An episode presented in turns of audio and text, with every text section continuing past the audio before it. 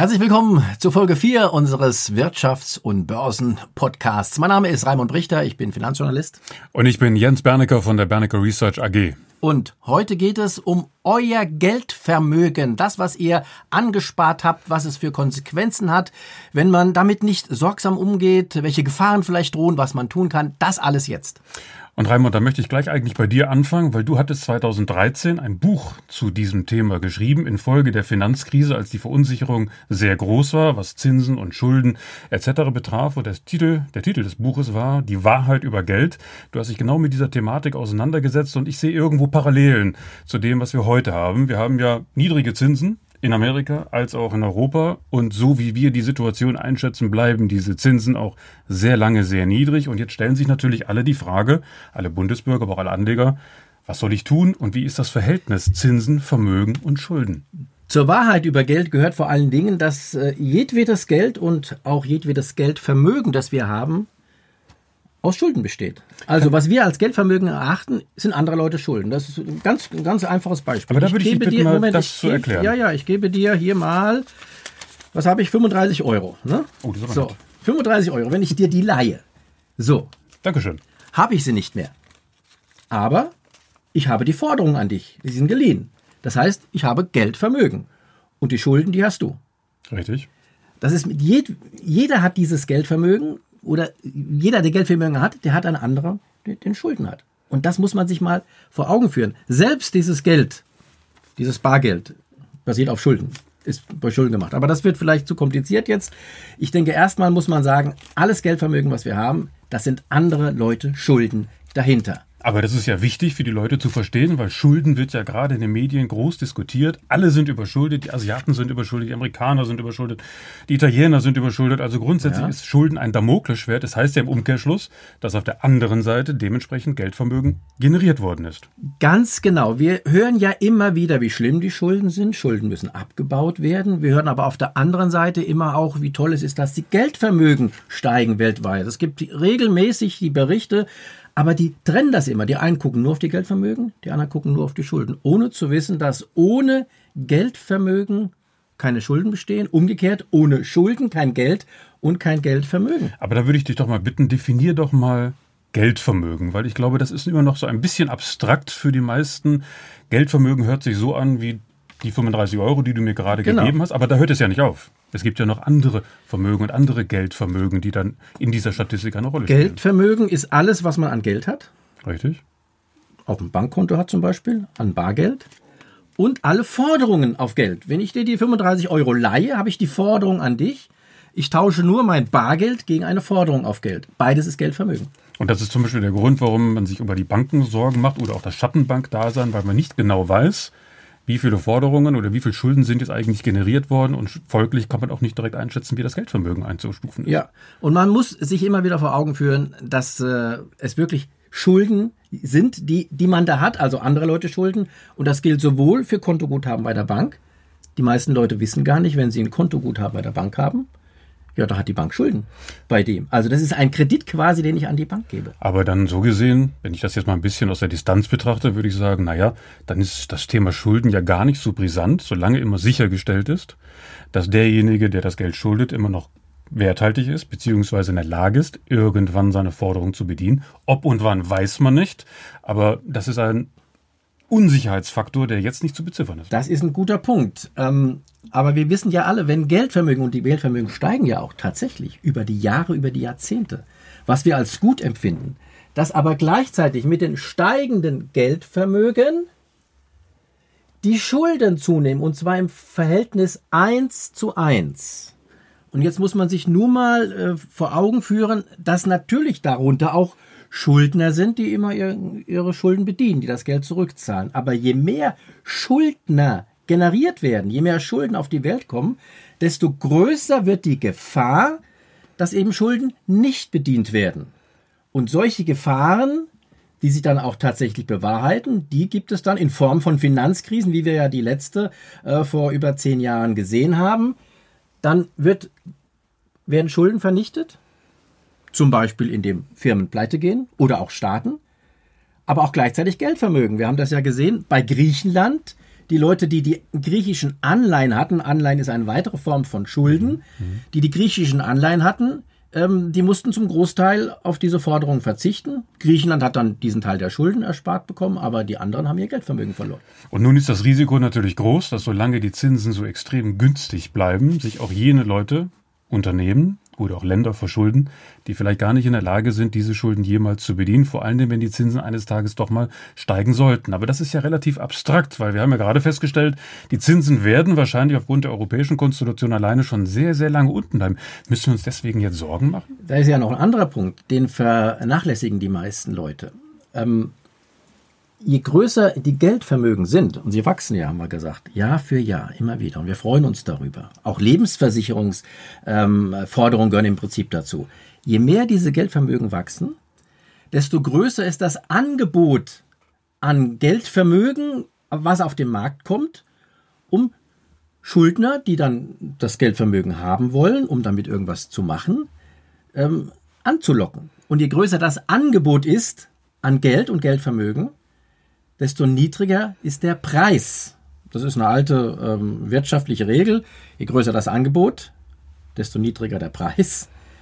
Und deswegen müssen die Zinsen, der Preis für das Geld, und das Geldvermögen sind die Zinsen, und deswegen ist tendenziell der Preis für das Geld, für das Geldvermögen nach unten gerichtet. Das heißt, die Zinsen fallen auf lange Sicht. Sie müssen fallen, solange diese großen Bestände an Geldvermögen und an Schulden überhaupt bestehen. Das hört sich ja ein bisschen an wie eine Diskussion Huhn oder Ei, weil letztendlich führt das tatsächlich zu einer Art exponentiellen Kurve mhm. die ja irgendwo dann in einer Art Fahnenstange, wir beide sind Börsianer, wir wissen, ja. was das bedeutet. Wenn es irgendwo eine exponentielle Kurve gibt, die nur noch gerade nach oben geht, ist es eine Frage der Zeit, bis das in irgendeiner Form entweder kollabiert oder korrigiert werden muss, entweder intern oder durch externe Events. Wie stellst du dir das vor? Was sollte oder was kann passieren? Weil gegenwärtig, muss ich ja sagen, sieht es jetzt nicht so aus, als gäbe es jetzt irgendwo am Horizont eine Lösung zu diesem Problem.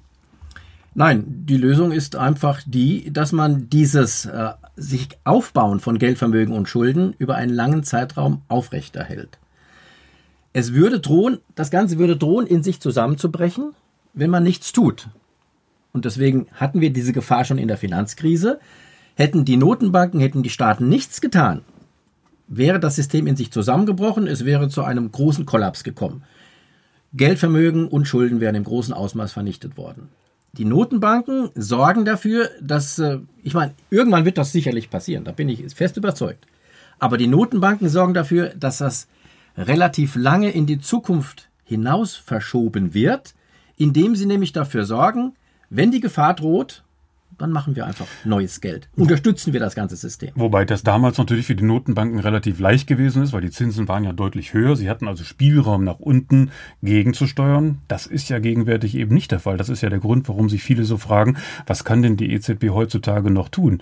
Die Zinsen sind schon unten, viel Spielraum ist nicht. Die Amerikaner haben sich gerade Spielraum verschafft. Die haben hier die Zinsen etwas angehoben. Ja. Sollte es jetzt also wieder eine Krise geben, könnte man gegensteuern. Aber hier im europäischen Raum sind die Möglichkeiten ja doch etwas eingeschränkt blicken wir nach Japan.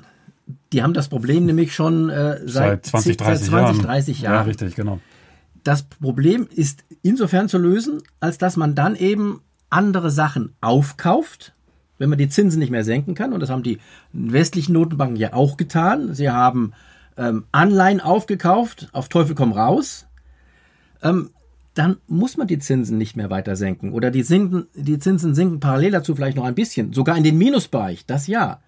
Aber die Notenbanken haben noch Möglichkeiten, um diesen Zusammenbruch, der irgendwann in der Zukunft aus meiner Sicht kommen wird, möglichst lange hinauszuzögern. Eine Dazu gehört der Aufkauf von allem. Zunächst wurden Anleihen aufgekauft, man kann auch andere Dinge aufkaufen, Aktien, Immobilien, was auch immer. Was zur Folge hat, dass natürlich die Bilanzen der Zentralbanken immer weiter aufgebläht werden. Ja. Also das ist eine Variante. Die andere Variante wäre natürlich, und ich denke, dass jeder Betroffen, der irgendwo daran denkt, jetzt Geld auszugeben oder sich vielleicht Immobilienkredit aufzunehmen, sich weniger zu verschulden. Das wäre ja eine andere Variante, die dann über ein, zwei, drei Generationen langsam abgebaut werden könnte.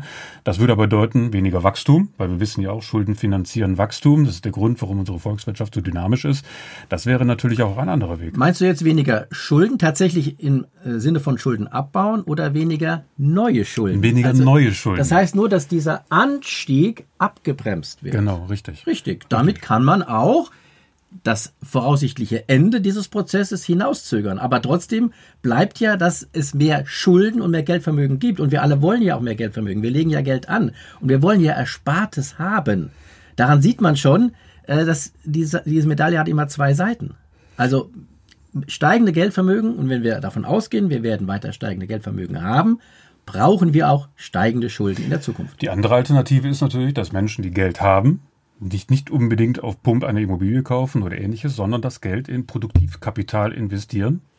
Zum Beispiel Aktien, unser beides Thema, weil da verschulde ich mich ja nicht und habe trotzdem die Chance, am Wachstum zu partizipieren und mit steigenden Aktienkursen mir Wohlstand und auch Vermögen zu schaffen, ohne dass ich neue Schulden eingehe. Das ist dann genau der Punkt. Ähm, man kann in Sachvermögen ähm, sein Geld anlegen, statt Geldvermögen Sachvermögen. Dann ist man vor dieser Gefahr gefeit, richtig, auch der, die Nachteile der niedrigen Zinsen. Allerdings hat man dann zu beachten, dass Aktienkurse auch stark schwanken können und das haben wir ja gerade im vergangenen Jahr gesehen. Da geht es auch mal heftig nach unten. Tendenziell und auf lange Sicht müssten Aktienkurse aber steigen, im Gegensatz zu den Zinsen. Und das schauen wir uns vielleicht mal an. Genau, richtig, weil ich glaube, das ist auch etwas, was heutzutage mal gerne vergessen wird. Viele Deutsche haben immer noch die Vorstellung, dass das normale Zinsniveau deutlich höher sein sollte als heute. Wir erinnern uns, also ich erinnere mich zum Beispiel, als ich meine erste Wohnung äh, finanziert habe, habe ich äh, 8,5 Prozent gezahlt. Das war Anfang der 90er Jahre. Das kann man sich heute gar nicht mehr vorstellen. Das sind ja schon griechische Verhältnisse.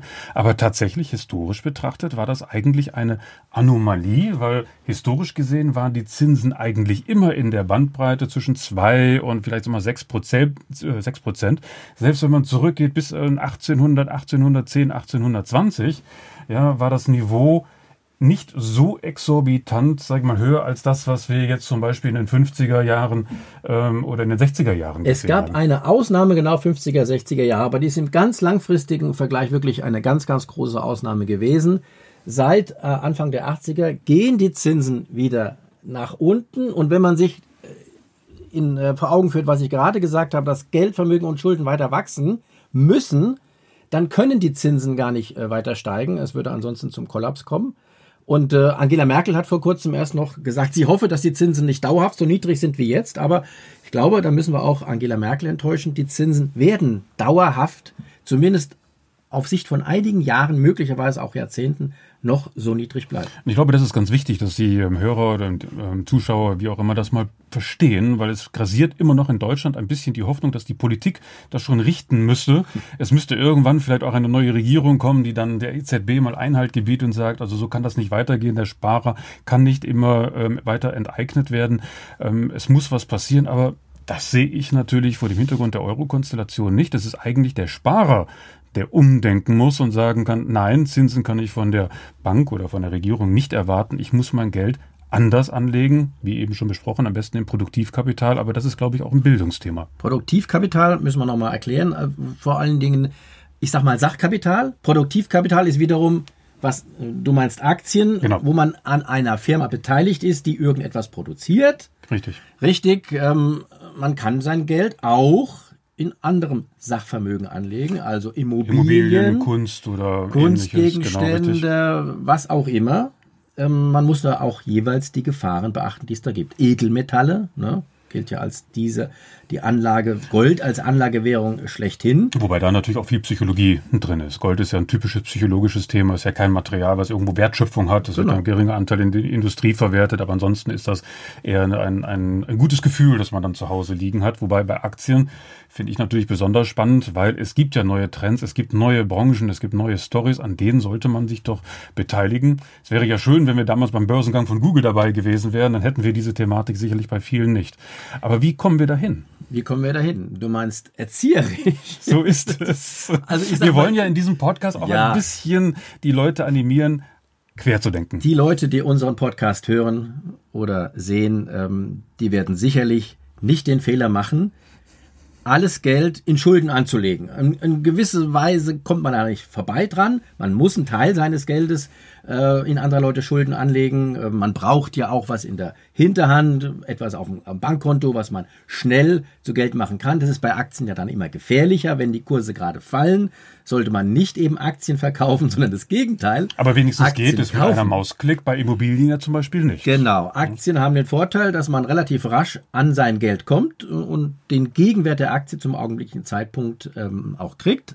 Allerdings, und das wissen wir, gibt es äh, an der Börse, und die Aktien werden an der Börse gehandelt, nicht nur Gier, die mit steigenden Kursen verbunden ist, es gibt auch Angst. Und die Angst ist mit fallenden Kursen verbunden. Und das ist das Thema der nächsten, des nächsten Podcasts. Folge ich glaube 5. auch. Das wird auf jeden Fall etwas, wo wir die Brücke bauen, weil jetzt haben wir ja. einmal etabliert, dass da Bedarf ist, sich mit diesen Dingen auseinanderzusetzen. Und dann wollen wir mal schauen, wie wir das machen kann, ohne dass man Angst haben muss. Schönen Dank fürs Zuhören, fürs Zuschauen. Tschüss, bis zum nächsten Mal. Tschüss auch von meiner Seite.